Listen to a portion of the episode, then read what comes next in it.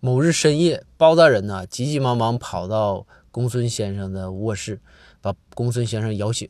公孙先生说：“大人，这么晚了，你怎么还不睡啊？”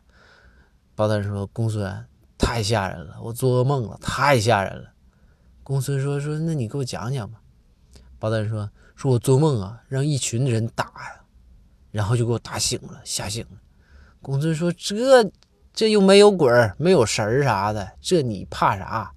这有啥可可害怕的？包大人说：“说公孙，你别着急，我没说完呢。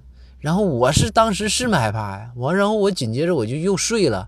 我睡，我这一闭眼睛一睡着，然后紧接着就看就听见这帮人冲着我喊：‘哎呦，你还敢回来？’